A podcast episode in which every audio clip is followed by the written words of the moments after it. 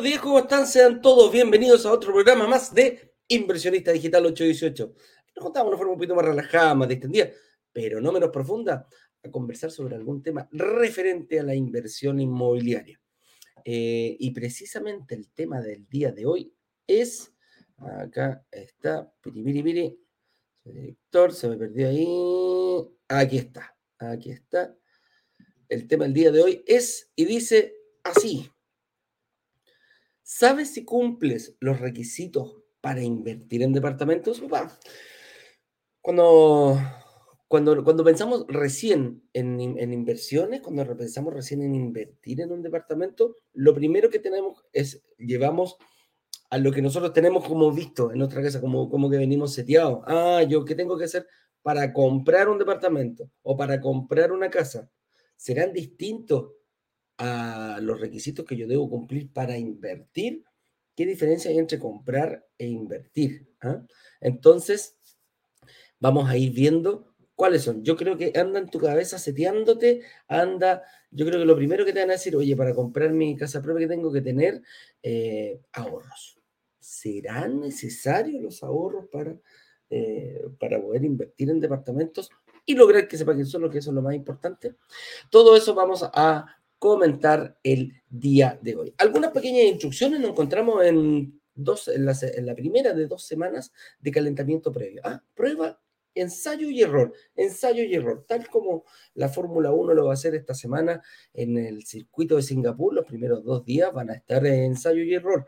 Entran a los pits, cambian una configuración del auto, salen nuevamente a dar vuelta. ¿Le gustó o no le gustó? Vuelven nuevamente. Nosotros vamos a estar descubriendo atajos y obstáculos que hay al momento de invertir, de pensar si quieren invertir en un departamento y lograr que se vayan solo. Por allá vamos, ese es nuestro objetivo del día de hoy y de toda esta semana en nuestro workshop. ¿Por qué? ¿Qué es un workshop? Un workshop es una semana intensísima que va a ser en tres semanas más, en la cual vamos a llegar lo mejor preparado posible para estas tres clases. La clase 1, donde vamos a ver lo que no hay que hacer. Ahí está, clase 1, los siete pecados capitales. Esos siete errores, pecados porque son errores capitales, no es porque te vayan a hacer algo a ti, es porque te va a doler el bolsillo. Y eso lo cometimos Ignacio y yo, todos. Cuando, em, cuando intentamos partir con esto, empezamos a conversar de qué eran, cuáles eran los errores que habíamos cometido para empezar a alinear estrategias. Y estos eran los más destacados. Y queremos compartirlos con ustedes para que no vayan a cometer los mismos errores y vayan preparados. Precisamente tiene que ver un poquito con el día de hoy. Eh, ¿Qué requisitos hay que cumplir? ¿Cuáles son los siete pecados que no hay que cometer? Después tu verdadera capacidad de inversión. Ahí estudiamos bien, eh, metemos las manos en la masa para sacar cálculo financiero, en el fondo, eh, ¿cómo, ¿cómo, tengo que prepararme yo para un crédito hipotecario? Todo el área de financiamiento. ¿Cómo tengo que yo, cómo puedo pagar el pie? ¿Cómo me conviene pagar el pie? Ahorro, sin ahorro, em, todo eso, algunos retos financieros inclusive vamos a aprender a sacar ahí y algunos adelantos de lo que puede ser ya el, eh, el, eh, el, lanzamiento oficial. ¿ah? Andamos algunos pequeños matices de la, de la, de, la, de la, oferta que estamos planeando. En la clase 3, eh, la estrategia ciclo y superciclo. ¿Qué es un ciclo y cuándo termina? ¿Cuándo termina un ciclo? ¿Te has preguntado eso? ¿Qué creen ustedes? Cuando empiezo a pagar el pie y termino a pagar el pie, o cuando empiezo a pagar el pie y termino a pagar el departamento, o cuando pido el crédito hipotecario y termino a pagar el departamento. ¿Y qué es un superciclo? Ojo, viene un, un, un, un bonus track, la devolución del IVA. Ojo con eso, así que vamos a andar. Y después, obviamente, el lanzamiento oficial. Todo eso lo van a encontrar en, en la página. Para eso se tienen que preinscribir, perdón, no preinscribir, inscribir en nuestra comunidad. Brokerdigitales.com slash workshop, tres, cuatro preguntitas y vas a estar ya en un, eh, te va a llegar un correo de confirmación y vas a estar en un grupo de WhatsApp. El correo de confirmación muchas veces, oye, no me ha llegado, búscalo en tu bandeja spam, búscalo en tu bandeja de correo no deseado y después lo traspasas a la bandeja principal. Todos los días a través de la comunidad, en nuestro canal, de comunicación. ¿Quieres preguntarnos algo? Si no es por acá, bueno, se lo puedes preguntar a los administradores de la cuenta, los cuales te van a responder. Si es muy complicada la pregunta, nos van a preguntar a nosotros para hacer la precisa, em, para darle la respuesta. Todo eso es lo que consta eh, el, el, el, workshop. Un resumen rápido vamos a ir avanzando. Hay una página de instrucciones eh, donde dice eh, tal cual, 13 días, 10 horas y 36 minutos para que comience otra clase número uno. ¿Cuál, ¿Qué pasa con la clase número uno? La que da el puntapié inicial para nuestro workshop. Con eso dicho, vamos a ir avanzando, señor director. Teníamos un invitado, ah, mira, y testimonio, testimonio, ojo, la gente que quiera, oye, ese testimonio me encantó, me encantó de, de, par de hermanas que, invirtieron y, tienen una historia muy, muy, muy, muy linda, muy potente detrás. ¿ah? Ella sufrió un accidente, quedó eh, con, con dificultades para moverse, instalaron una empresa para ayudar a mover a la, cómo, cómo moverlo, cómo, cómo, cómo, transportar a personas con discapacidad. Me encantó, me encantó. Y ahora ella es el cerebro y su hermana tiene la capacidad de crédito y así invirtieron. Es una historia preciosa, preciosa, preciosa, la de Alejandra. ¿ah? Me encantó ese testimonio. Eh, ¿Qué más? Eh, vamos, avancemos, señor director. Teníamos un invitado precisamente que nos viniera a dar el testimonio. Yo no sé si alcanzará a llegar más tarde, pero la verdad que estaba con muchísimos problemas de conexión en su, en su, mm, en su oficina. Así que, mi estimado Bastián, si no alcanza a llegar, no te preocupes, que vamos a tratar de eh, coordinar mejor y te vamos a dar la oportunidad de que vengas a comentarnos tu, testimonio, y como lo han hecho todas las personas que han venido desinteresadamente. ¿Dónde pueden encontrar esto? Bueno, en la página web eh, de nosotros, brokersdigitales.com, eh, pueden, eh, pueden ir y, em, y ver la cantidad de testimonios que hay. También hay videos del señor director haciendo la recuperación del IVA. Están todos estos live. La verdad que si tú estás recién ingresando a esta comunidad, muchas veces me dice, oye, mándenme información. Dijo, la información está completa. Nosotros no enviamos información, lo único que hacemos es compartirlas con ustedes y ustedes pueden ir viendo, oye, ¿cuál es mi mayor eh, obstáculo? ¿Será el financiamiento? ¿Será la administración? ¿Será el tema de los ahorros? Em, ¿cuál, o la información. La información está y, tenemos que estar disponible para todo el mundo. Incluso este programa va a quedar grabado, eh, lo vamos a subir después a nuestras plataformas, a Facebook. Estamos en vivo en directo por LinkedIn, Facebook, YouTube, Twitter y posteriormente termina el programa y nuestro equipo de marketing lo sube a Spotify para la gente que le gusta hacer otras actividades, ir escuchando el programa. Con eso dicho, señor director, em, con eso dicho, vamos, eh, avancemos. Tenemos invitados especiales.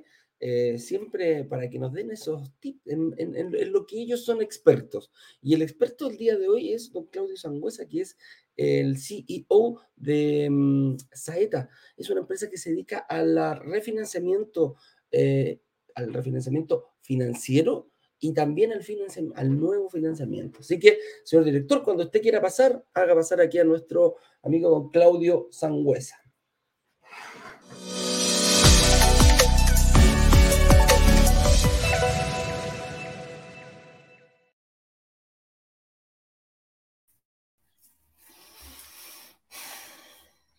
Estás? Caballero. ¿Se me, escucha? ¿Se me escucha? bien? Ahora sí, parece que está todo bien, ¿no? Atento, atento, rol 300, rol 300. ¿Se me escucha o no? ¿Se me escucha? ¿No? ¿No? ¿No? Sí, ¿no? ¿Se te escucha, o no? Te escucho bien al menos. Ah, perfecto. Ahí sí, ahí sí, que está justo poniéndome los audífonos. ¿Cómo estáis, Claudio? Que uno por acá nuevamente. Igualmente, muy bien, gracias a Dios aquí, luchando, luchando, terminando mes de septiembre, un mes complicado. Complicado, un mes complicado. un mes intenso, podríamos decirlo, ¿eh? un mes de intenso, pero motivador, sí, sí ha vuelto a la mm. normalidad, sí, no, pero muy bien. Muy bien, yo mira, estoy tomando agüita todos los días, ¿ah? cambiando precisamente por septiembre. salud, salud. Oye, estoy en un plan de nutrición, de toda la tontera, porque dije, ya, esto no puede ser Ayer volví a hacer gimnasia, estoy más dolorido, hasta el pelo. Pero no la cámara engorda, la cámara engorda. Oye, y como 20 kilos, fíjate, me dijeron. no sabes cuánto, son como 20 mm. kilos. Oye, eh, bueno, tenemos un día, tenemos un, un, tema el día de hoy, Claudio, eh, para saber, dice, ¿sabes si puedes cumplir con los, con los requisitos para invertir en departamentos y muchas veces eh, nos enfocamos un poco en todas nuestras creencias. Aquí es donde todas nuestras, eh, todo lo que vivimos, todo lo que nos han dicho puede jugar un papel muy importante. Y ¿saben qué? Puede jugar un papel tan importante que mucha gente se autoelimina. Y eso es lo que no queremos que, que suceda, porque venimos seteados, venimos seteados con, con, em, con, la crianza de nuestros padres, con lo que escuchamos en las cenas familiares, y se repite uno y se repiten las personas mayores de la familia, eh, tu abuelo, tu tía, tu tío, dicen que te empiezas a acercar ya al tema cuando ya vas a salir de la universidad, cuando vas a entrar incluso a la universidad, y te empiezan a decir, mijito, ahorre, ahorre, ahorre, porque se tiene que comprar su casa propia. Es lo primero que usted tiene que hacer saliendo de la universidad. No vote la plata. Y así un montón de otras creencias. Por lo tanto, eh, muchas veces, si yo no cumplo esos eh, prerequisitos que he escuchado desde niño, prácticamente dice, bueno, esto no es para mí, ni siquiera lo miro. Entonces, vamos a ir analizando un poquitito desde ese, desde ese punto de vista y eh, ¿cuál crees tú que podría ser ese primer requisito o el requisito más importante? y, se lo pregunto a la comunidad, a ver si le contestan ahí al, al, señor director por, em, por nuestro chat, que veo ahí a la gente que, que, nos saluda y, nos dice algo. ¿Cuál creen ustedes que es ese primer, primer, primerísimo requisito para pensar recién en invertir? Yo cuando, yo cuando lo vi, cuando, cuando nos hicimos esta pregunta, empezamos a divagar para un lado, para el otro, unos se fueron por el área del financiamiento, otros se fueron por la ubicación, otros se fueron por el área de la administración. Eh, eh, están eh, eso de decir, ok, yo puedo comprar un departamento para invertir, me encanta, no hay problema, pero ¿qué hago con él cuando lo tengo? ¿Qué pasa cuando me recibí, cuando, cuando, cuando, cuando me dan las, cuando me pasan las llaves? Mira, aquí Dena Macusa me dice capacidad de crédito, fíjate, ¿ah? ahí está, mira. Capacidad de crédito, me pregunta que haya demanda de arriendo. A ver, ¿qué más, qué más dice nuestra, nuestra comunidad Felipe Guerra?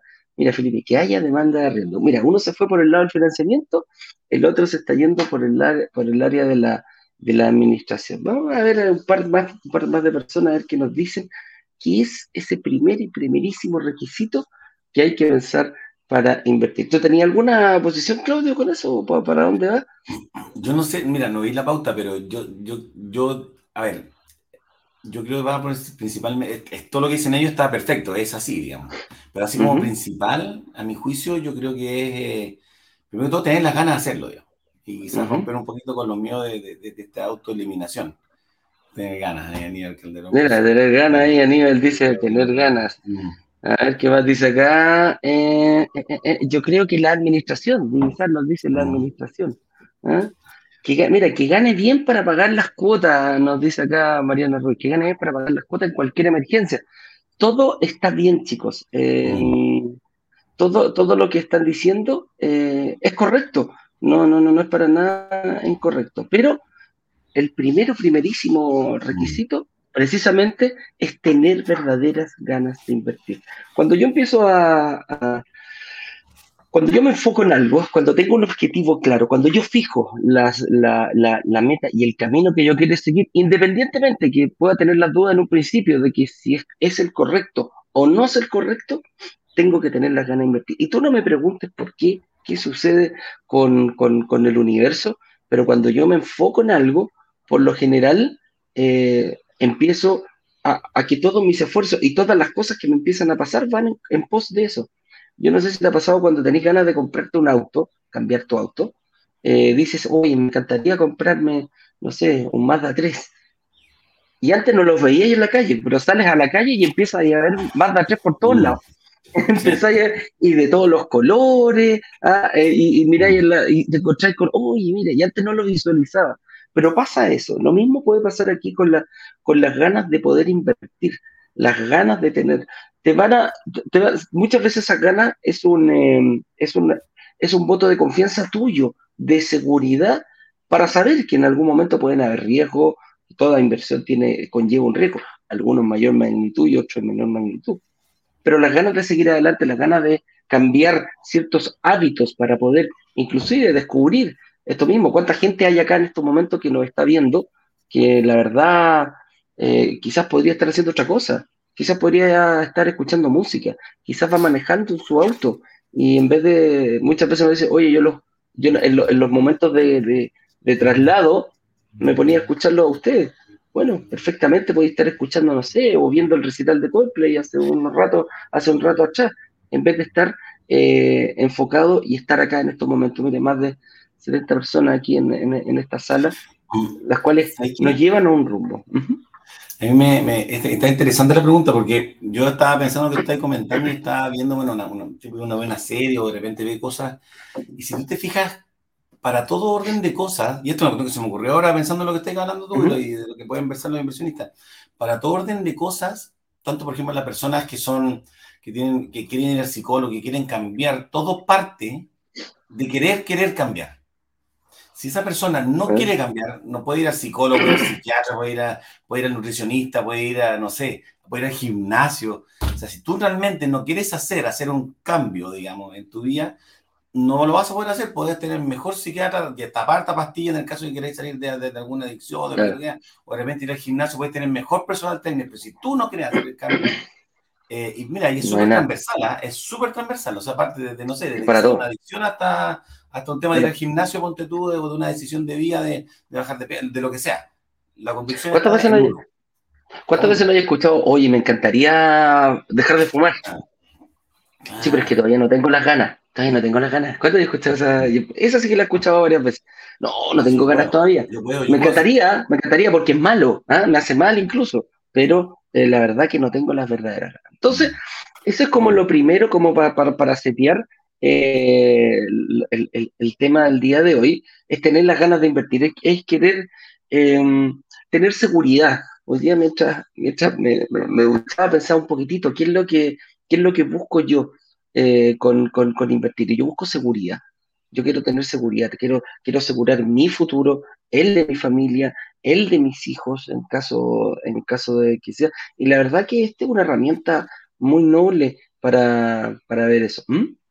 ¿Sabes qué? Está buena, pero yo, yo, yo iría, ya esto es un tema como de conversación, está entretenido el tema, yo lo diría más, que es la seguridad futura, pero es tener la convicción de querer estar seguro a futuro, ponte. Pero es la convicción, porque la seguridad, uno la seguridad, a mi juicio, uno la va, uno la va, eh, va transformando en certidumbre, ciertas incertidumbres en el camino, digamos. Pero si yo quiero tener la convicción de tener esa seguridad, parte, yo creo que de, de un pasito más. Parte de uno. Sí, parte, parte de uno, totalmente, mm. totalmente de acuerdo. Y eso es lo que, lo, lo, que yo visualizo. La seguridad en mí, cómo, cómo uno va cambiando, cuando cómo uno me enfrenta, cómo uno cuando se levanta, cuando se mete a la ducha, cuando ya tienes un respaldo detrás, ya sea para tu pensión, ya sea para, para, no sé, imagínate, hay mucha gente que me dice, oye, yo estoy invirtiendo en un departamento porque quiero pagarle a mi hija en mm. la universidad. Yo de aquí a 5, 6, 7 años más, tengo, bueno, lo vendo, eh, eh, tomo todo lo que tengo y ya tengo prácticamente pagada la universidad, que hoy en día no deja de ser un costo bastante alto ciertas universidades. ¿eh? Yo lo estoy viendo en carne propia. Eh, se me ocurrió hacer un magíster y, créeme que es súper lindo, todo bien, pero es bastante oneroso en ese sentido. Entonces, eh, la seguridad es lo que tú quieras, lo que tú quieras invertir. La verdad que el objetivo para dónde va apuntando va a depender única y exclusivamente de cada persona. Pero para eso las ganas de invertir tienen que estar. Oye, pasemos un poquito a un tema más técnico, Claudio. Eh, tú tuviste una experiencia muy grande en, banca después de, salir de, la, banca, fuiste ejecutivo durante mucho tiempo, pasaste a formar esta empresa eh, de refinanciamiento, viste una oportunidad, viste un nicho bien importante ahí en el trabajo con las mutuarias, pero tienes mucha experiencia con respecto a, también a lo que lo que, a, lo que vemos. Y uno de los primeros requisitos, fíjate, em, que hay que tener para, poder eh, invertir es estar bancarizado. La gente de repente mucho lo toma como, como perogrullo, pero eh, ¿te pasaba mucho de, personas que querían conseguir em, cuentas corrientes cuando tú estabas ahí trabajando en el, en el banco, Club? Mira, generalmente sí que personas que no, que quieran, es que es como raro, porque casi todos tenemos, casi todos tenemos cuenta corriente. ¿no? Me pasa con un cliente, sí, que uno dice, no, sé es que yo tengo una, la, cuenta ruta, o tengo esta cuenta vista de, de Falabella, pues tú no sé, porque con eso mantengo y está perfecto. Está perfecto, en definitiva está bien, hay un orden bien, si se manejan en el día a día está súper bien. Eh, Pero es re importante estar bancarizado porque, y ¿sabéis por qué se lo digo principalmente y lo explico siempre a los clientes? Principalmente porque, y lo hemos dicho acá también en los anteriores, es la mejor manera de prever el comportamiento futuro de un cliente es ver su comportamiento pasado. Entonces, ¿qué es lo que pasa? Que todas las instituciones financieras, incluido la banca, como también, y esto es la DIA también, ¿ah? yo creo que la DIA también va, digamos, este ver si tú quieres, conoces a alguien, digamos, si no conoces nada de su pasado, este, como que te cuesta entrar, digamos, porque es diferente cuando de repente conoces a alguien, una amiga, un amigo de confianza, te dice, no, esto es una buena persona, una un buen cabro, dale para adelante, una buena niña, bla, bla, bla. Vas como con más confianza. En, en, términos reales, en comerciales, perdón, eh, pasa algo muy parecido. ¿Qué es lo que pasa? Cuando tú entras a la, a la banca, cualquier institución financiera, igual revisa si tú tuviste algún amor o tu nivel de endeudamiento, está en la CMF. Si tú en la CMF, en tu certificado de CMF que sacas, aparece que está todo en cero, comité de riesgo, que es el que aprueba o rechaza los créditos hipotecarios, en este caso, que, es lo que nos convoca, dice, chuta, no tengo cómo saber cómo él se ha comportado tanto en su endeudamiento como en sus pagos anteriormente para yo poder, entre comillas, poder prever en futuro este mismo comportamiento de pago o esta misma capacidad de pago. Claudio, te interrumpo. Mira, en Instagram eh, me conecté con mi, con mi cuenta personal en vez de la de ah, entonces, bueno, ¿por qué no me dijiste? No caché. No, no es que yo pensé que era normal, dije, Edu 12 salió y dije, no. no sé, no. sé que yo soy ROT 300 siempre, yo no soy muy... No, no, yo fui ROT 300 en este caso. Ya, eh, ahí estoy conectado por, eh, ahí sí me estoy conectando por Instagram de la empresa. A ver, está transmitiendo en vivo, sí, hay cabros que digitales. Upa. Oye, me equivoqué, perdón chiquillos. Perdón a los de Instagram. Ahí eh, estamos. Gracias, señor director, ahí por, por, avisarme. Ahí le están avisando a la gente. Apenas te vea. Eh, saludar. Oye, ahora se puede saludar a todas las personas. Me, gusta eso. Antes uno no podía. ¿Y tú te conectaste con la, con la persona? Ahí te mandé. Ahí ahora te mandé. Yo estaba ahí. Ahí estamos. Dale. Ahí vamos. Sí, pues, no está, mira, hay harta gente conectada hay cinco personas y qué raro. Hay en cinco personas siempre hay bastante, bastantes personas más. Disculpen a la gente de Instagram, me, me, conecté con mi cuenta personal, así que ahí ya eh, error zanjado. Entonces, estábamos, Claudio, en en la pregunta de eh, la, importancia de estar bancarizado. Y ahí tú estabas ya haciendo un análisis. Bueno, como principalmente, como para resumir lo que estamos hablando, que se perdió quizá lo anterior, principalmente el, el, tema de la bancarización va para un tema de riesgo que es la mejor manera de prever, como decía anteriormente, el comportamiento futuro de un futuro. comportamiento pasado. Entonces, si tú estás en cero, no tienes ninguna deuda, no tienes absolutamente nada, el riesgo no tiene cómo prever, entre comillas, o, suponer o, extrapolar, digamos, a futuro un comportamiento de pago o una capacidad de endeudamiento. Entonces, es como raro. Eso por un lado. Y por el otro lado es que puede ser un poquito quizás sesgado, pero cuando tú, por ejemplo, no sé, si alguien no está bancarizado, tiene 24, 25 años, recién salió de la universidad, ya se entiende. Pero esto es como no como lo miramos nosotros, esto es como lo, como lo mira la banca, digamos, como lo mira... Es, eso lo buscamos. Es el punto. Claro. Dice, claro, si yo si llega Claudio Sangüesa a los 45 años, me bajé a los 45 años, a los 45, llega Claudio Sangüesa a los 45 años y no tiene, no, está caracterizado, no tiene deuda, no tiene absolutamente nada, es por algo. O sea, mm, no es porque están ordenados, raro que a los 45 años tú nunca hayas tenido una tarjeta de crédito, absolutamente nada. Lo más probable es que algún problema haya tenido tiempo atrás, que se haya caído con algún endeudamiento, algún amor, alguna deuda castigada. Entonces lo ven más, más más por el lado peyorativo que mayorativo, digamos, que negativo que positivo, digamos. Entonces, por eso yo creo que es importante, nosotros recomendamos siempre a los clientes que se puedan bancarizar, quizás con líneas chicas, de repente si son muy ordenados y estructurados, que está perfecto, comprar, no sé, si van a comprar una tele, ya que la compren, no sé, con la tarjeta de crédito y la, que se facture y que la paguen el próximo mes. Entonces, que vayan ocupando y que vayan ocupando y pagando, ocupando y pagando, ¿cachai? Obviamente que no, no, es la idea promover el, el endeudamiento para nada, pero sí que haya un movimiento que tenga, que haya un pequeño movimiento y que tenga líneas disponibles. Eso es como lo importante. Claro.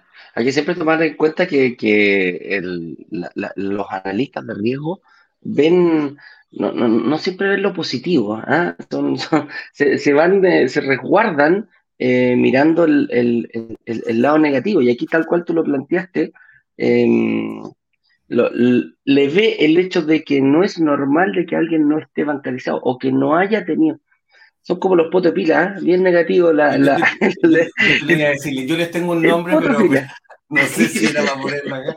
Son potes pila, todo negativo. Todo, negativo. Todo negativo. Todo negativo. O sea, hay que, hay que buscarle el lado positivo, no tiene que ir. El positivo, y, y, con respecto a eso, bueno, cuando ya tengo la, la cuando ya tengo la cuenta corriente, eh, dice debo tener antigüedad como cuenta correntista. Este, aquí, aquí se puede cometer un error importante, que el otro día lo vi, que una persona me dijo, mira, yo tengo mi, un cabro joven, me dijo, tengo mi, mi, que hace poco mi cuenta corriente, y me dijeron que tenía que tener antigüedad, que tenía que demostrar capacidad de pago. ¿Cómo yo pagaba? Ya, pues le digo yo, ¿qué hiciste? Me pedí un crédito de consumo. Me dijo, pedí como seis palos. Y le dije, ¿y para qué pediste seis palos? No, pues para pagar la cuota como corresponde y que el banco se entere de que yo soy buen pagador. ¿Y dónde está esa plata? No, pues la tengo ahí. Y le dije, ¡ay, no! Error. No es necesario pedir un crédito consumo para que el banco, uno, la antigüedad se va a ir dando por, por una cosa lógica, es solo tiempo, ¿eh? un, año, dos años, dependiendo cuando abriste tu cuenta corriente. Pero si eres un buen pagador o eres un mal pagador, el banco se va a dando cuenta súper fácil, porque puedes, no sé, pues, tomar una, una tarjeta de crédito y te fuiste a comprar, no sé, que te gustó una chaqueta cuero, que la habías visto, que no tenés quizás, no sé, 100 lucas, 200 lucas que te pueda costar, y vas y la pagas a tres cuotas precio contado.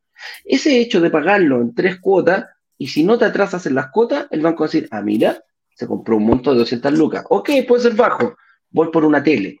Me encantó la tele, quiero comprarme una televisión mejor que la que yo tengo. Ok, esta ya sale 700 lucas.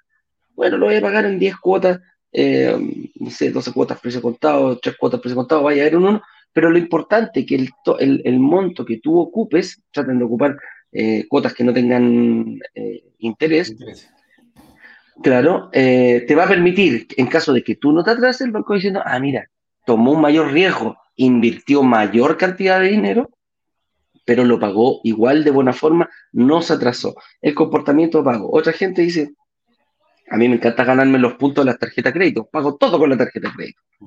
Todo. Hasta me voy a comprar, eh, no sé, una vía al, eso y pago todo con tarjeta de crédito. Entonces acumulan un monto, no sé, 500 lucas al mes, un millón de pesos, dependiendo del, del, del, sueldo cada uno, y lo pago antes que me lo cobre el banco. Entonces el banco va a decir, mira, esta persona sabe incluso manejar tarjetas de crédito, que créeme que no es fácil, ¿Cuántas veces no nos hemos desordenado con la tarjeta de crédito y al final terminamos pidiendo crédito consumo para pagar las tarjetas de crédito una y otra y otra y otra? Entonces, y aquí como eh, debo tener antigüedad como cuenta correntista, si es para pedir un crédito, Claudio, ¿cómo, cómo ve el banco aquello? Eh, cuando, cuando queremos pedir crédito. Eso depende, eso depende mucho del, de, de, las políticas de riesgo que te da cada institución financiera. Hay algunas que no te piden nada, otras que te piden tres meses, otras seis meses, otras un año. Yo creo que aquí lo importante es lo que decías tú. Mira, yo quiero explicar un poquito a la gente para que se entienda cómo lo ve riesgo. Riesgo, a diferencia de la CMF, que es el certificado de deuda que tú puedes sacar, que tú puedes sacar de, de, la misma CMF, ahora la redundancia, ellos tienen un, un, un, panel, si queréis verlo de alguna manera, que aparecen, como tú, no sé, como el último, los últimos tres meses o los últimos seis meses hasta un año para atrás, que aparece todo el tema del endeudamiento. ¿Qué es lo que pasa? Aquí hay dos factores principales. El primero es el nivel de la deuda a corto plazo que pueden tener, digamos que ahí figura lo que tú dices, Eduardo, que de repente puede comprar una televisión, puede comprar algo y lo va comprando y lo va pagando. Pero en la última línea, abajo, aparecen los saldos disponibles, líneas de crédito no utilizadas, ¿ya? No utilizadas. Y eso es súper importante porque cuando yo aparezco en cero en el sistema financiero, y es por un tema de antigüedad, aparezco en cero que tengo endeudamiento y, tengo, y no tengo líneas disponibles, eso significa que hay algo raro ahí, porque en definitiva sí, no tiene nada, digamos, el banco tampoco le generó una, una, una, una capacidad de endeudamiento de líneas de crédito disponibles. Si yo estoy cero endeudamiento, pero tengo líneas disponibles porque no las ocupo, riesgo dice, ¿sabes qué? Esta es una persona ordenada porque no ocupa las líneas de crédito y no tiene deuda, digamos, o sea, compra y paga, compra y paga. Eso es lo importante, más que a mi juicio que como la antigüedad laboral, porque esa antigüedad laboral, la, laboral, la antigüedad de cuenta correntista, perdón, es principalmente porque, eh, insisto, depende mucho de cada institución financiera, de cómo ellos eh, tengan como su política. Ya, ahora, claro, insisto, vuelvo para atrás un poquito el tema y para cerrar, porque sé que estamos un poquito apurados, pero el tema es que si tú tienes 24, 25, 26 años y te sacaste tu cuenta corriente el mes pasado porque estás recién titulado todo el cuento, está perfecto, no hay ningún problema. Distinto que tú tengas la edad que tengo yo, 40, ¿no es cierto? Entonces que vas a tener un tema, digamos, que no tengas línea de crédito, nada disponible, eh, eh, ahí cambia un poquito la figura. Más que nada hay un tema ahí de, más que nada cualitativo que, que se tiende a analizar eh, paso a paso, o un caso a caso, perdón. Así es. Oye, eh, ah, ok. Pasamos a ese lado, aquí justo una niña dice, ah, yo pedí un crédito por lo mismo. Bueno, ahora ya saben, chicos, que no es tan necesario aquello. Dice, ¿es tan necesaria una preaprobación bancaria? La preaprobación bancaria es algo que se instauró en el mercado eh, inmobiliario, sobre todo, que resulta cuando tú entras a una sala de venta, independiente de la fecha de entrega del departamento, para poder firmar una promesa compraventa te pedí una preaprobación bancaria. Y eso, y eso nosotros lo empezamos a visualizar como un gran, eh, una piedra a tope eh, para, para nuestros inversionistas y para nuestra comunidad. Y nos propusimos empezar a eh, ver que las inmobiliarias confieran en nosotros en el análisis que nosotros hacemos. Dentro del análisis también participa Saeta, si es necesario, pero también lo hacen nuestros analistas financieros, que son ex ejecutivos bancarios. El otro día estaba viendo, el que tiene menos experiencia tiene más de 10 años. Todos tienen más de 10 años de experiencia, la mayoría están entre 10 y 15 años en la banca y en distintos bancos. Entonces, eh, yo les preguntaba, y, tú también lo puedes ver, Claudio, cuando, ¿qué pasaba cuando te llegaba una preaprobación bancaria? Cuando te pedía un cliente una preaprobación bancaria. Y todos me decían, no sé si tú consigues, un cacho. Es un, cacho, porque, porque es algo, es algo que no vale nada, es prácticamente tiene un valor de una servilleta porque una, una preaprobación bancaria dura 30 días, es lo que están durando ahora, y resulta Claro, y resulta que yo puedo hoy no calificar. Hoy puedo no calificar porque, no sé, eh, a lo mejor estoy pagando, se me ocurrió meterme en, un crédito a comprarme un auto y estoy con una cuota que está sobrepasando bastante, mi, ocupando bastante mi capacidad crediticia completa, no solo la, parte de corto plazo, incluso puede estar sacándole un pedacito a la, a la, a la hipotecaria, a la que a largo plazo. Entonces, eh, conseguir hoy una preaprobación que me dice, ok, listo, tú, tú pruebas hoy día, o sea, yo hoy día te doy un crédito. Dices, oye, pero el departamento me lo van a entregar a tres años. ¿De qué sirve que yo califique hoy día si en tres años más no sé lo que va a pasar? Y ahí es donde eh, tenemos que ser constantes y, seguir eh, las buenas costumbres y, preparándome para el crédito hipotecario. Entonces, eh, es tan necesaria, yo creo que para, va a depender de cada inmobiliaria cada inmobiliaria tiene sus reglas, cada inmobiliaria, sean buenas, sean malas, no es mi, ni tampoco aquí de Claudio, eh, juzgar a las inmobiliarias que lo hacen. Si para ellas les da mayor seguridad, está bien, pero si yo no califico hoy día y hay un montón de factores, precisamente no están bancarizados. Si yo no estoy bancarizado, si viene, por ejemplo, el extranjero y nos dice, oye, yo todavía no saco mi cuenta corriente porque, no sé, mi cuenta ruto, no tengo ningún problema, me muevo con aquello, bueno, te va a demorar quizás, no sé, dos semanas en, sacar una cuenta corriente, puede ser una traba. Todo ese tipo de cosas nosotros lo vimos. La gente que está endeudada, hay gente que tiene DICOM, hay gente que tiene DICOM ni siquiera piensa que lo puede hacer, ni siquiera piensa. Entonces ahora, eh, cuando el hecho de poder aplazar y bypassar ese, ese documento que muchas veces es una tremenda traba, y una aprobación bancaria, ¿qué es lo que, cómo, cómo, lo, cómo la realizaron ustedes en el banco, Claudio? es un cacho, como decía tú, Eduardo, porque principalmente al hacer una preparación bancaria, cuando sea, hay plataformas que lo hacen como online, digamos, que tienes automático. Pero, pero, pero, las normales es exacta, tienes que juntar los mismos papeles, tienes que juntar la liquidez. Es como una aprobación normal, pero que para el ejecutivo en definitiva no le significa ningún, ninguna retribución pronta. O sea, tiene que hacer toda la pega normal ¿no es cierto? Para decir ya que está preprobado y algo que van a entregar en tres, cuatro o dos años más, que no voy a ver esta distribución. Entonces es como que lo van dejando como de lado. Tienen tanta pega los ejecutivos bancarios de hoy en día, que son multiproductos, que me refiero que tienen línea de crédito, tarjeta de crédito, crédito, consumo, crédito hipotecario, seguro, mora, tienen un montón de tienen un montón de funciones que hacer, que pasarle este, entre comillas, cachito, de hacer una preaprobación, que es hacer una aprobación normal, es hacer una aprobación normal, que no va a tener ningún rédito, entonces, ¿qué es lo que pasa? Que ahí tienden a, es como el, el, cuello el cuello botella, digamos, ahí, ahí, está siempre el tope. ¿Ya? ¿Por qué? Porque es una lata hacerlo, sí, con todo respeto, digamos, es una lata hacerlo porque no va a generar, a distinto que tú me digas, que tengo una entrega inmediata el próximo mes, obviamente no es probable que necesite ya, hago a todo, pum. Ahí cambia la figura. Porque me lo entregan el próximo mes y voy a firmar la escritura, me van a pagar mi bono, ¿me cacháis? Es toda una vuelta un poquito más. Por eso sí, como dicen ustedes, es un tema de cada inmobiliaria y, es bueno que lo estén haciendo de esa manera, digamos que confíen en, el, en, este intermediario, digamos, ¿ya? Porque Correcto. ayuda bastante, ayuda bastante. Oye, los bancos y las mutuarias piden los mismos requisitos, tú que has vivido lo, mejor de los dos mundos y lo peor de los dos mundos también, pero estás, estás inserto, te viniste de la banca a trabajar con mutuarias. ¿Son parecidos, son iguales, hay más, son más, son, más estrictas las mutuarias, son más estrictas los bancos? ¿Ah? Son muy parecidos, en términos de requisitos son muy parecidos, por, no decir iguales, puede haber alguna diferencia entre uno y otro que no se me viene a la cabeza ahora, pero técnicamente hablando, es, es muy, muy, muy, muy parecido. ¿ya? Eh, las liquidaciones, las cotizaciones de AFP, puede variar algunas cosas, ponte tú, no sé, que hay algunas mutuarias o bancos que algunos te dicen, no sé, yo pido las 24 últimas cotizaciones de AFP, otras piden las 12, ponte tú, ¿cachai? O no sé, yo pido tres, tres últimas, tres últimas liquidaciones solo, otro pide 6.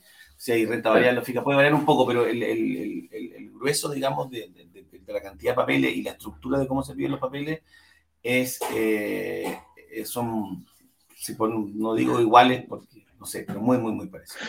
Y en la forma, como, como las políticas de riesgo que ocupan, ¿tú los ves más o menos parecidos eh, en, en, cierto modo? Mira, lo que pasa es que las evaluaciones completas. evaluación. Lo que pasa es que ambos, tanto las bancas como las mutuarias hoy en día, o al menos las 16 mutuarias que están, que están incluidas en la Comisión para el Mercado Financiero, se rigen por esta misma. Entonces tienen como que la, misma regla. digamos, es, como las mismas reglas, tienen que ser la misma regla. Puede variar algunas, algunos ciertos tipos de cosas, digamos, que, que, que, pueden ser un poquito más flexibles o en la mutuaria, otros o en la banca, para, darte un ejemplo, así que se me viene a la cabeza ahora. Los bancos, tú, las mutuarias son súper estrictas en que tu dividendo no debe exceder el 25% de tu ingreso. Eso es cuadrado, súper cuadrado. O sea, ni 25,01, son como bien cuadrados en eso. Y si tienes dos créditos hipotecarios, el 30%, porque esto es como el promedio, pero es como bien cuadrado en eso. Los bancos en ese sentido son un poquito más flexibles. Si tú tenés tu primer crédito hipotecario, si es tu primera vivienda, ponte tú, pueden llegar al primer dividendo al 30%, al 28%, cuando son dos, un poquito más. Ellos tienden a flexibilizar un poco. ¿Cachai? Claro. Tiene, un poco en ese lado. Por otro lado, tenemos las mutuarias que tienen otro tipo, otro tipo que son más flexibles y no tan estructuradas como los bancos. Como poner un ejemplo y para ir acotando un poquito las respuestas, pero, pero principalmente son muy, muy parecidos. Oye, otro paradigma acá que tenemos. Eh, no tener deudas es un requisito. O sea, yo tengo que llegar al momento de firmar una promesa de compraventa eh, sin ninguna deuda para poder calificar un crédito hipotecario. Es que más o menos lo que vino conversando anterior, ¿ah? es como, o sea, la idea, o sea, la idea de, que todas las deudas, al menos corto plazo, que, que nosotros le llamamos este colesterol malo, que es tarjeta de crédito, eh, línea de crédito y créditos de consumo, idealmente lo más cercano a cero posible.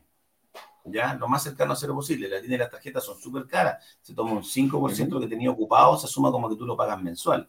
Entonces es muy, muy caro. El menos malo podría ser el crédito de consumo. Por eso, como tú decías anteriormente, de repente tengo mucha tarjeta ocupada en línea, conviene, no sé si sea, no sé lo conveniente, pero es lo, lo menos malo de agarrar el crédito de consumo. Si te estás calculando al 5%, el crédito de consumo lo pedía al 1%, por último va a ir pagando, amortizando deuda mes a mes. ¿cachai? Pero lo ideal para, para firmar una promesa de compraventa o para meterse en este tema inmobiliario o hipotecario, ojalá que todas las deudas corto plazo, línea, tarjeta de crédito de consumo, repito, eh, ojalá lo más cercano a cero posible. Pero acá, acá y, concuerdo contigo, pero discrepo en una, en una cosa, porque no tener deuda no es un requisito. Se pueden manejar las deudas y aquí es donde la la nobleza de la inversión inmobiliaria me gusta mucho porque yo puedo estar endeudado hoy, puedo quizás estar incluso sobreendeudado hoy, pero eso no me, no me, no me implica no poder firmar una promesa compraventa. Producto de que si yo firmo una promesa compraventa a futuro, dos, tres años más, tengo todo ese periodo de construcción o antes que comience la construcción, muchas veces cuando dicen tres años, claro, se hace en dos años un, edificio, pero el, primero todavía está en etapas tempranas cuando lo lanzamos. Tengo todo ese momento para ir preparándome. Puedo hacer una estrategia que dentro de la estrategia de inversión sea eh, bajar la, carga, la carga monetaria que yo necesito. Y para ahí, ahí, tú lo ves, Claudio, a diario. No se toman crédito. Puedo tomar crédito a 24 meses, puedo tomar crédito con, con una entrega pensándola en 36, por ejemplo. ¿Mm? Está bien, yo quizá me expresé mal o yo no entendí mal. Lo que pasa es que, claro, para la, para la firma, si la promesa es hoy, la firma de promesa es hoy. Ahí cambia la figura. Obviamente, ahí es lo que te comento, ojalá lo más cercano a cero. Si la firma de la promesa es a dos años más, Obviamente, y ahí donde está la vega que hacen los analistas, que hacemos los analistas ustedes, que hacemos lo, que hacemos nosotros, es de crear una estrategia. O sea, la, estrategia, como siempre decimos, las estrategias son, las estrategias son a largo plazo, las tácticas son a corto plazo. Puedo tener tácticas sin una estrategia, pero no puedo tener una estrategia sin táctica. Dicho eso, si yo tengo una estrategia que aquí a dos años más firmar mi, mi, mi promesa de compra-venta, mis tácticas son estoy endeudado en línea de crédito, tarjeta de crédito, ya, ¿cómo lo hacemos para pagar esto? Agarramos un crédito de consumo. Lo importante es que, lo importante es que estas tácticas para lograr esta estrategia, si aquí a dos años más, durante esos dos años, cuando lleguemos a la firma, cuando realmente tengamos que mandar a evaluar el crédito hipotecario para que nos dé la aprobación formal, estemos lo más cercanos a cero posible. Pero para eso, este es el análisis que hacen los analistas ustedes, que hacemos nosotros, en el cual nosotros buscamos, digamos, vemos cómo tenemos todo este año, dos años, tres años, lo que sean, para poder llegar, como dices tú, Eduardo, como vestido de novio, digamos, a la, de vestido de, novio, digamos, a, la, a, la, firma de la promesa o a la firma de la, de, la escritura. De la escritura. Tener ahorro es lo mismo, es otro requisito de algo que venimos escuchando, lo, lo, dije en un principio. Em, tener ahorro no es tan, no es primordial, no es un requisito para poder invertir.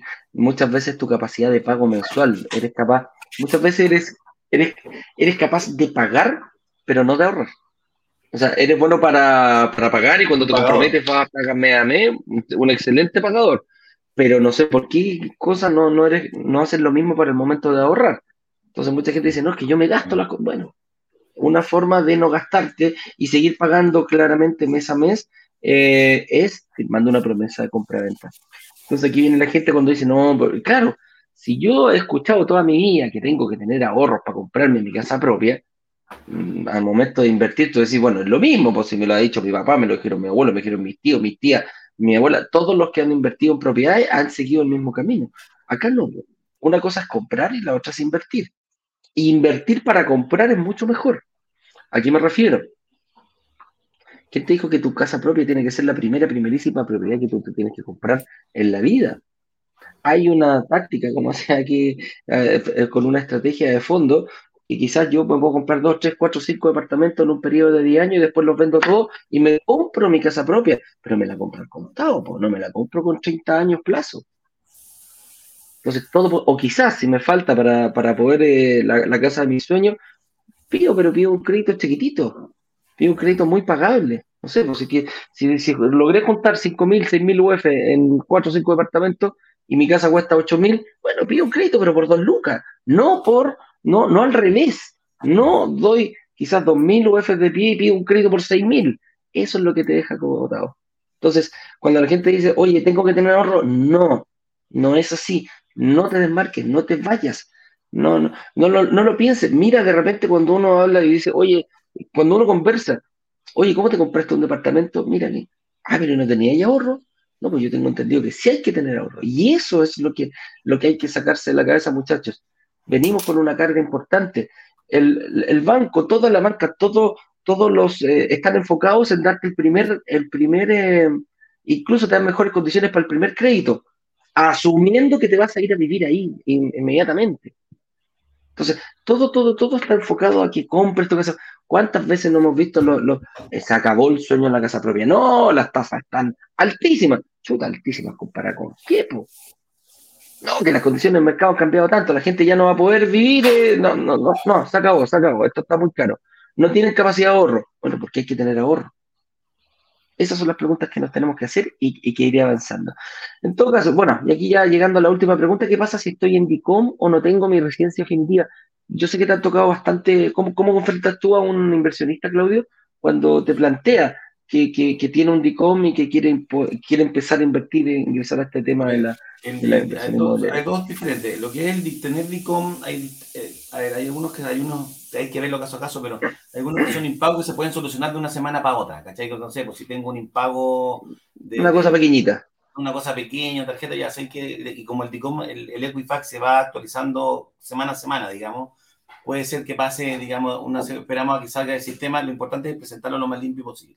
Sin estas como pelos en la sopa, si queréis llamar de alguna manera. Hay otras deudas en DICOM que son un poquito más, que hay que esperar una más cierta cantidad de tiempo, que son como las moras, que son, no sé, yo dejé pagar una cuota de crédito de consumo, una cuota de consumo por 30 días, ya te queda, entonces hay que esperar lo que pase durante, ojalá, 3, 4, 5 meses. Ya, eso, principalmente es el tema, el tema del DICOM. Ahora, el que tenga DICOM hoy es lo que estamos hablando ahora, y va, aparte de estas tácticas y estrategias que hablamos anteriormente, si sé que ya capaz que hoy en día para la entrega el próximo mes, de un departamento el próximo mes, ya puede ser que no, porque estáis con esta yayita, este pelo en la sopa, digamos. Pero sí, veamos un departamento que te puede entregar el próximo año, en dos años más, cosa que hagamos también más táctica estratégica que es limpio de aquí a dos años y esto, esto sea un mal rato nomás, esta, esta yayita que puede estar teniendo. Eso es con el tema de la residencia definitiva, sí, a menos en las mutuarias, los bancos, aquí hay unos temas, los bancos son quizás un poquito más flexibles y dependiendo de la política de riesgos de cada uno, no podría decir exactamente cuál, cada uno cómo son, digamos, en el tema de la residencia definitiva. Yo he visto más casos de, de, de personas profesionales, digamos, que, que, que, están en la última parte de su tramitación de la residencia definitiva, dicen ya, ok, vamos, vamos con esto. Las mutuarias son un poquito más estrictas, hay algunas una más que otras, o sea, sí o sí necesitamos esta residencia definitiva. Hoy día sí tenemos un caso particular que pues, dependiendo del perfil del cliente, bueno y todo, que, que ya está, nos acreditó que está con el 100% de la, de, completado, digamos, todo su proceso de, de, residencia y está esperando nomás que le llegue, que se atrasó por tema pandemia, bueno, un tema que se demora, y en una de las mutuarias nos aprobaron que podemos presentar la evaluación y está en evaluación ahora, digamos. Pero se ve caso a caso, pero la generalidad es que al menos en mutuarias eh, es súper restrictivo. O sea, hay que estar, digamos, con la residencia definitiva principal, se puede ir caso a caso. Los bancos son un poquito más flexibles en ese, en ese sentido. Así es. Y bueno, la residencia definitiva, eh, ¿cómo se puede lograr? Invirtiendo un poquito más adelante. A eso les digo, cuando los extranjeros que están haciendo la, los trámites ya de residencia definitiva, son extranjeros que ya llevan un tiempo en el país y que, y que vienen a, a abortar perfectamente, sacan su residencia y tienen, ellos saben perfectamente y tiene una correlación, parten 0% hasta llegar al 100% y en ese momento te dan la residencia definitiva. Claro, obviamente si te piden una, una decir, la, la, inmobiliaria te llega a pedir una, mm, ah, se me olvidó, eh, una preparación bancaria, no te la van a dar. Así de simple. Y no vas a poder invertir en ese departamento. Pero si buscas tiempo, y aquí me refiero, si estás, por ejemplo, en el 40, en el 50%, ya te, que, te debería quedar seis meses, un año para poder sacarla. Bueno, invierte a dos años. Lo mismo que el DICOM. Si puedes arreglar tu DICOM en un año, bueno, invierte a dos años. Comprométete a arreglar tu DICOM. La voy a tener un poco más difícil si es que no lo tuviera. Sí, pero bueno, hay que hacerlo. Nadie dijo que sería fácil. Hay que Así que, hay que hacer lo que hay que hacer. Y el de la residencia definitiva también, a lo mejor tiene la capacidad de pago, a lo mejor es un doctor, a lo mejor es un profesional eh, que, que, está con una, con una posición sólida. Pero no tenía ese, bueno, eh, dedícate a pagarlo y mientras tanto vas haciendo todos los trámites necesarios para poder tener tu residencia. Si la tienes un año antes de poder invertir, seis meses antes de poder invertir, incluso hasta tres meses lo hemos visto, no hay ningún problema, porque con ese solo requisito se puede dar. Y si no llegas por algún momento, bueno, hay cláusulas de salida, tenés que preocuparte que ojalá pueda ceder la promesa o decirle, negociarlo con la inmobiliaria. Pucha, ¿sabes qué? Me faltaron seis meses. ¿Tienes otro proyecto más adelante y te sigo pagando a ti? Lo más probable es que te digan que sí la inmobiliaria. Se, se, son, son, bastante abiertas al momento de negociar, pero hay que levantar el dedito y hay que hacer la debida diligencia como lo hacemos. Oye, pasemos. ¿Ah? Guagua que no llora no mama, hay que llorar. Guagua que no llora no mama, tal cual. Tal cual. Oye, aquí tenemos preguntas. Vamos a pasar a las preguntas. Eh, dice Alexis Vázquez, necesito una reunión con Saeta por urgencia familiar. Pedí, un consumo rápido de 7 millones y me dijeron que me afectará para una reserva que tengo el primer semestre, el primer trimestre del 2023. Chuta, hay que apurarse entonces, amigo mío. Alexis, eh, brokerdigitales.com slash hipotecario podía hacer una reunión ahí directamente con Saita o pides a, tu analista eh, brokerdigitales.com slash agenda y también eh, puedes llegar, ellos, ellos mismos te intermedian en la reunión con Saita. Me imagino que quieras reestructurarte para ver cómo poder pedir ese, pagar ese crédito, que, sea la razón que sea, Alexi, sea la razón que sea, eh, parece que hubo que pedirlo rápidamente. Así que eso, brokerdigitales.com slash hipotecario. Esa es la, agenda directa de, de Saeta. Tienen dos, dos, dos asistentes más que también hacen, generan reuniones, así que ahí no hay, no hay problema para encontrar eh, horas. Eh, dice Claudio León, consulta. ¿Un crédito a todo evento tiene una tasa parecida a un crédito de consumo o a un crédito hipotecario? Claudio, tú que lo. A mí se me asemeja más el crédito a todo evento un crédito consumo, digamos, ¿ya? El crédito la diferencia de crédito de consumo, perdón, o fines generales, crédito de consumo, un crédito hipotecario o un crédito hipotecario fines generales, es que todo lo que, todo lo que es consumo es de, de 6 meses hasta 60 cuotas. O sea, de, de 6 meses hasta 5 años. Todos los créditos que son sobre 5 años, sobre 61 meses a futuro, se le llaman créditos comerciales, ¿ya? Lo que es corto plazo. Entonces, un crédito a todo evento, es que claro, que aquí quizás se está refiriendo a un crédito a fines generales o un crédito a todo evento. A eso creo yo. A, corto, a un crédito a fines generales. Claro, si es un crédito a fines generales, que, cuando te pasan catch, digamos, cuando tú rehipotecas una propiedad y te pasan un catch, generalmente es un poquito más caro que, que si tú compraras un crédito de vivienda. Pero, pero es un marginal en, definición, a mi juicio, es un marginal en relación a la, al costo-beneficio. Al costo-beneficio que te genera. Sí. Claro, de todas maneras. De todas maneras. Mira, dice aquí don Fernando Herrera, dice, pero a veces tienes línea de créditos alta, por ejemplo, 2 millones 100, y te castigan en el hipotecario con el 5%. ¿Es factible mantener las líneas de crédito lo más baja posible? Mira, Fernando, lo que pasa acá es que las líneas de crédito disponibles de ahí depende mucho de, cada política de riesgo de cada banco o cada institución financiera. a mí entender hoy, puede estar, las cosas van variando, digamos, pero a mí entender hoy, lo que tengas ocupado, lo que tengas disponible, al menos en la moneda que nosotros trabajamos, no afecta. No afecta tu, tu, endeudamiento. Es lo que tú, ese 5% que tú hablas ahí, es de lo que tú tienes ocupado. ¿ya? en la línea de crédito. En la línea de crédito o en la tarjeta de crédito. Ya en los rotativos que le llamamos nosotros pero no, pero no afecta los que tenga, las líneas que tengas disponibles. Insisto, esta es una apreciación y esta es una decisión de una política de riesgo de condición financiera. Hay algunas, no, no se viene en la casa ninguna hora. En mi tiempo cuando trabajaba en el banco, años atrás, había un banco que te castigaba por tener líneas de crédito muy altas, te castigaba un poquito. Creo que era el 1%, era porque podía ser la posibilidad de que tú lo ocuparas, digamos. Pero hoy entiendo, al menos con los contactos que tenemos en banco y todo, no lo están haciendo. Pero ahí yo ahí me, me, tiro un, un, poquito el patín, no, no, no sabría. Diana Marcusa, Marcus, viste que yo lo digo bien, Diana, no como el señor director que te cambie el apellido, ¿ah? de señor director. Oye, dice, perdón la ignorancia. Eh, la CMF, que es la Comisión del Mercado Financiero, ¿se puede sacar por internet o es algo interno del banco? Puedes ir a la página de la CMF y puedes sacar tu endeudamiento. Te va a pedir la clave, ¿cómo se llama? La clave única. Única. Pon la clave única. Diana, Pones tu root, clave única. Googlea, googlea, Diana CMF con clave única, tal cual. y te va a tirar, creo que el primero o el segundo. Lo pincháis ahí, pones tu root, clave única y te va a aparecer tu endeudamiento. Es gratis y es súper, súper bueno porque ahí te, va a aparecer especificado. Lo que tienes que tener en consideración, Diana, ahí, o para los que nos están, eh, que nos están escuchando, es que te aparece por, claro, por cada institución financiera, pero te aparece el global, te aparece el total. Me explico, si tú tenías un crédito hipotecario que te queda un saldo 50 millones, tienes ocupado 2 millones en la línea, 2 millones en la tarjeta, te va a aparecer la deuda total de 54. No te aparece diversificado o dividido en qué lo que es. tú, después te vas al banco y lo, y lo puedes ir taseando, lo puedes ir eh, comparando. La CMF tiene una, un delay o un retardo de la información de aproximadamente unos 10 días hoy. Entonces, lo que tú aparece, de hecho, en el mismo texto arriba, Diana, te va a aparecer, esta información es, a tal fecha. O sea, pues si estamos hoy día a 27, capaz que saque el 17 por ahí. Entonces, para que tú veas, si en ese tramo te, te, te encarillaste o pediste algún crédito o pagaste, que te parece muy alto, lo más probable es que esté dentro de ese, de ese retardo, de ese, parámetro. Claro. Que no aparezca ahí.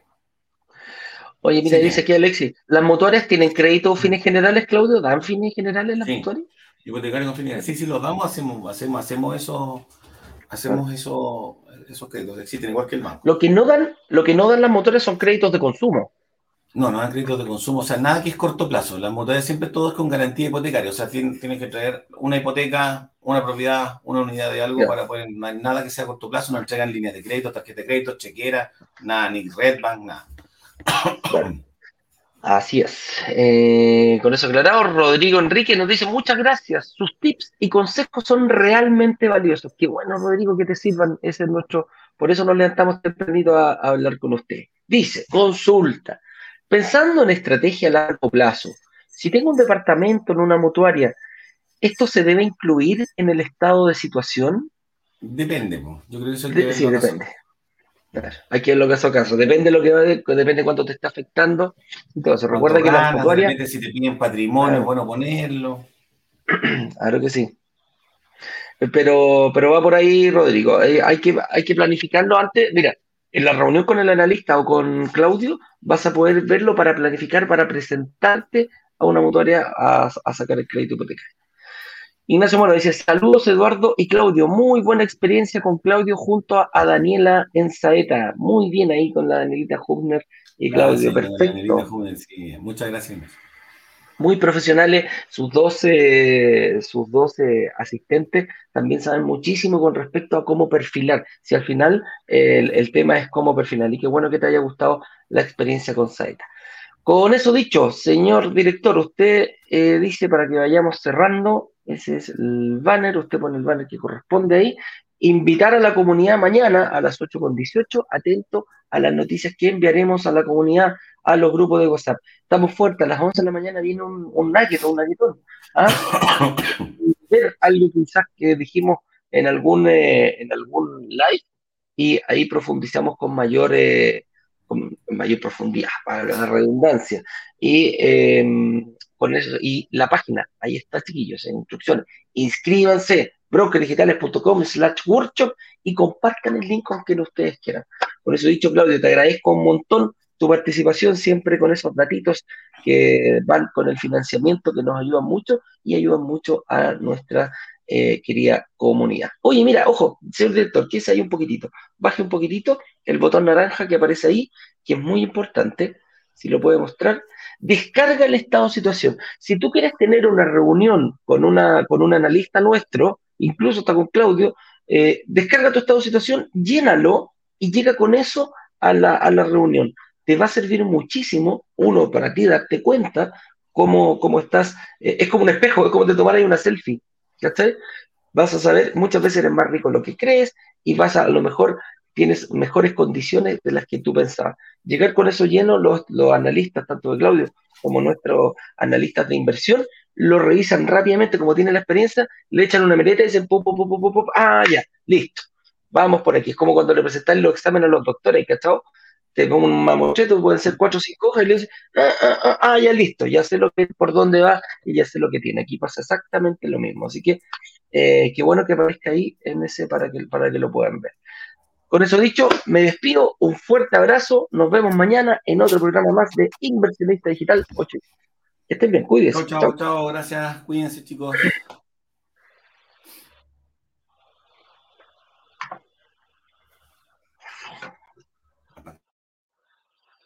Vender los 144 departamentos de un edificio en apenas dos días. Una sola startup logró vender 144 departamentos. 144 departamentos. 144 departamentos en apenas dos días. Y muy bien lo saben los miembros de Brokers Digitales, quienes gracias a una comunidad de inversionistas vendieron 144 departamentos de un edificio en solo horas. La comunidad tiene el poder de negociación, igual que un gran fondo de inversiones que es capaz de comprar y negociar consecuentemente un edificio completo. Cuando se abre la, opción de reservar, en cuestión de 48 horas, 24 horas, todos los, todos los departamentos del edificio son reservados.